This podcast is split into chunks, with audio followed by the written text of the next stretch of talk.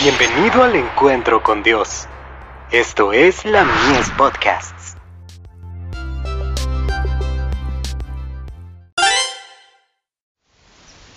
Cada día con Dios. Todos vosotros sois hermanos.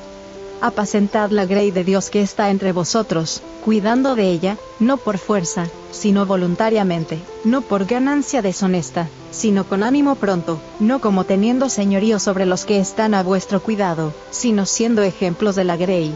Primera de Pedro, capítulo 5, versos 2 y 3. ¿Quién le dio vida al hombre? ¿Quién le dio inteligencia? ¿No fue acaso Dios? No se exalte por encima de sus hermanos el cristiano que depende de Dios hasta por su aliento. No debiera dictarles condiciones, como si les hubiera dado vida e inteligencia, y por lo tanto todos tuvieran que responder ante Él. Se está manifestando entre vosotros un espíritu que Dios no va a tolerar. Jamás los cristianos deben creer que son señores sobre la herencia del Señor. No debería manifestarse entre los cristianos un espíritu que haga patrones de algunos y sirvientes de otros. Este mandamiento de Dios lo prohíbe, todos vosotros sois hermanos. Mateo 23, verso 8. Nadie debe creer que es dueño de las mentes y los talentos de sus hermanos. No debe pensar que los demás se tienen que someter a sus órdenes.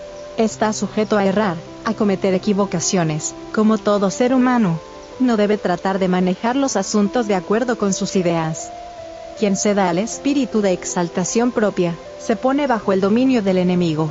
Si los ministros del Evangelio no pueden concordar con todas sus ideas y conceptos, se aparta de ellos y habla en contra de ellos, para derramar el sarcasmo y la amargura de su corazón sobre los ministros y el ministerio.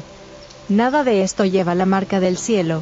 Los cristianos deberían manifestar la ternura de Cristo, y lo harán si Él mora en el corazón. Verán a Jesús en sus hermanos. Se consultarán bondadosamente. Si los capítulos oscuros de la historia humana se escribieran de acuerdo con la verdad, ¿cuánto de lo que aparecería en ellos? podría halagar a los que ejercen tanta autoridad, y se sienten competentes para ordenar a los demás lo que deben hacer. Jesús nos ha dado ejemplo mediante su vida de pureza y perfecta santidad. El ser más exaltado del cielo fue el más dispuesto a servir. El más honrado se humilló para servir a los que un momento antes habían estado discutiendo acerca de quién iba a ser el mayor en su reino tratar de lograr nuestras preferencias a costa de los demás es una experiencia muy cara.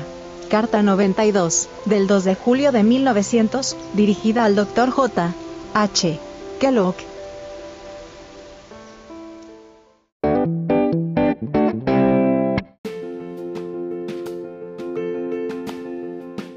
Visítanos en www.ministeriolamies.org para más contenido. Dios te bendiga.